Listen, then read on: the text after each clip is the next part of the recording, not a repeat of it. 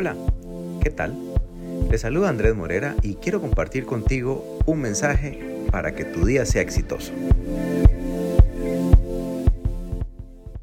Y es así como Proverbios 22, 24 y 25 dice así.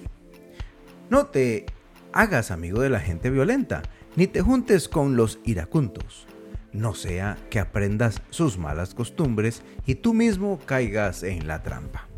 Nosotros escogemos nuestras amistades y compañías. Es precisamente en ese ambiente, junto con nuestros amigos, que podemos acercarnos o alejarnos de Dios. Las amistades tienen influencia sobre nosotros y nosotros también podemos influir sobre nuestros amigos. Las actitudes que glorifican a Dios atraen a las personas que lo buscan. Lo mismo sucede con las actitudes que nos alejan de Dios.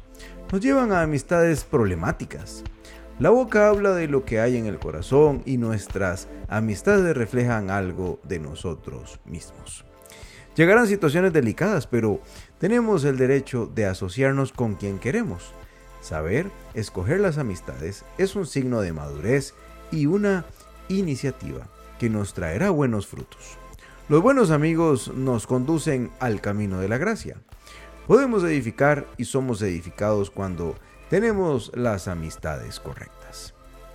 Así que, en compañía de buenos amigos, cuando miras a tus amigos, lograrás verte reflejado. ¿Son personas constructivas o destructivas? Acércate a las personas por su fortaleza de carácter, no por interés. Evita las amistades que te alejen de Dios. Si esto te es difícil, ora y pide a Dios por su dirección y valora las amistades que te acercan a Dios y que siempre están para ti. Señor, tú eres mi mejor amigo. Quiero estar en compañía de aquellos que me acercan más a ti. Quiero ser de bendición para la vida de mis amigos tal como ellos edifican la mía. Amén. Un hermoso mensaje que se llama Los buenos amigos te acercan a Dios. Así que bueno, te invitamos a compartirlo este día jueves.